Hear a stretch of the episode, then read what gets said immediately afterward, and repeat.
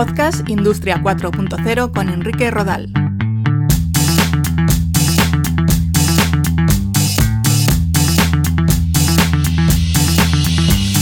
¿Qué tal? ¿Cómo estáis? Bienvenidos o bienvenidas a un nuevo episodio de Podcast Industria 4.0. Soy Enrique Rodal y hoy os quiero hablar del impacto de la computación cuántica en la industria y en la sociedad en general. Vamos allá.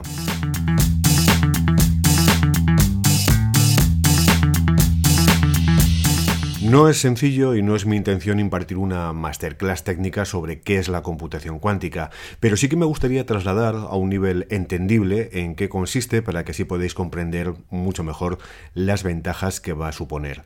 La computación cuántica no es un concepto novedoso y ya fue definida en los años 50, pero no fue hasta 2011 cuando se empezaron a ver los primeros desarrollos y en 2015 se fabricó el primer ordenador cuántico funcional.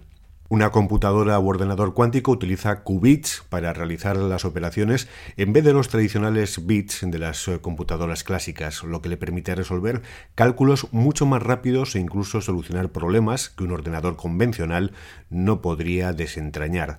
Un qubit es la unidad mínima de la información cuántica. Mientras que un bit entrega resultados binarios en formato 0 o 1, el qubit puede dar resultados en 0, 1 e incluso ambos a la vez. Un ordenador cuántico trabaja con conceptos, algoritmos y tecnologías completamente diferentes a los que se usan en un ordenador binario. Esto lo que nos ofrece son capacidades de procesamiento de información y resolución de problemas impensables hasta ahora.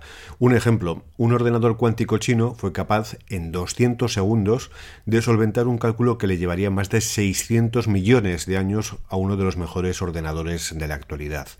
Pero hay que tener claras varias cosas. La computación cuántica está todavía en un estado de evolución bastante inicial. Construir un ordenador cuántico es muy costoso y los que hay no son muy potentes ni, ni, estables. El mundo de la computación cuántica avanza mucho y cuando escuches este audio, este podcast, igual lo que te cuento está completamente desactualizado, pero ahora mismo el procesador cuántico más potente es de IBM, se llama Eagle y tiene 127 qubits. Estos ordenadores, eh, procesadores y hardware cuánticos son muy frágiles, sensibles al ruido, a las vibraciones, a la temperatura o a la luz. Cualquier variación en estos parámetros hace que no cumplan bien sus labores de cálculo. Así que, como digo, todavía está en un estado muy incipiente, aunque es cierto que va avanzando a gran velocidad y quizás en cinco años, si no antes, podamos estar presenciando grandes cosas. De hecho, ahora mismo IBM no se plantea crear computadoras cuánticas a gran escala, integradas en un chip gigante, sino desarrollar formas de vincular los procesadores en un sistema modular escalable sin limitaciones físicas.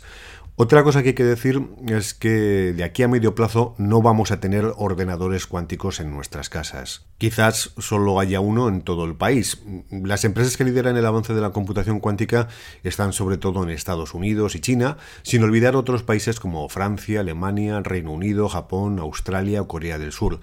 Pero que no tengamos ordenadores cuánticos no va a significar que no podamos disfrutar de sus prestaciones.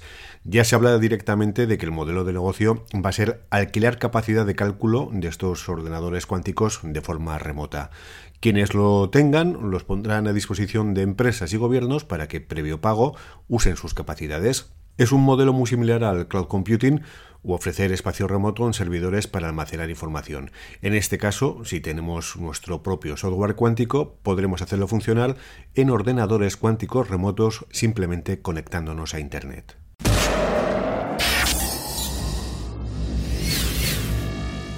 ¿Y qué tipo de software cuántico se va a crear? Bueno, pues ya hay muchas empresas desarrollando software. Aquí hablamos de ordenadores que son capaces de analizar una ingente cantidad de datos en tiempo real y ofrecer conclusiones también en tiempo real.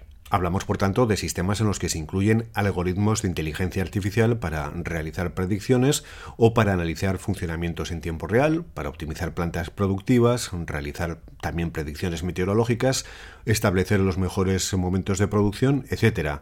Ahora mismo, en procesos muy complejos de fabricación se genera tal cantidad de datos que es imposible recopilarlos y analizarlos en tiempo real, ni siquiera por los mayores y mejores supercomputadores.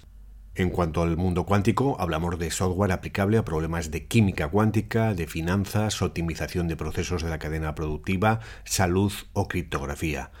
En el sector de las finanzas, eh, por ejemplo, se están desarrollando soluciones para optimizar una cartera de inversiones para maximizar el retorno, valorar el riesgo de la economía de una empresa o de un país, predecir mercados de valores o una crisis financiera, también para evaluar el precio de productos financieros complejos, etc. A la hora de mejorar la cartera de inversiones, si un banco es capaz de que sus gestores te ofrezcan productos que dan más rentabilidad que el banco del vecino, pues es una ventaja competitiva y tendrán más negocio. Esto, desde luego, es muy difícil con las técnicas que se conocen hoy en día, pero con computación cuántica se puede hacer. En modelos de simulación de optimización de computación convencional se consideran desde 20 a 50 activos, mientras que la computación cuántica permitiría llegar hasta 300. También eh, podemos hablar de computación cuántica orientada a la salud para el desarrollo de sensores cuánticos para el diagnóstico o para la modelización de proteínas de moléculas y cadenas de ADN que son de una complejidad computacional imposible para los ordenadores convencionales. Otro posible uso se centra en la logística y en el transporte de pasajeros. Para optimizar precios de los billetes o del transporte de mercancías, se está desarrollando software cuántico que es capaz de analizar miles de datos en tiempo real, como el precio de los combustibles, la demanda, el tiempo meteorológico, el grado de ocupación de los transportes, la densidad de las carreteras y muchas más variables de cara a ofrecer servicios más ajustados en cuanto a costes.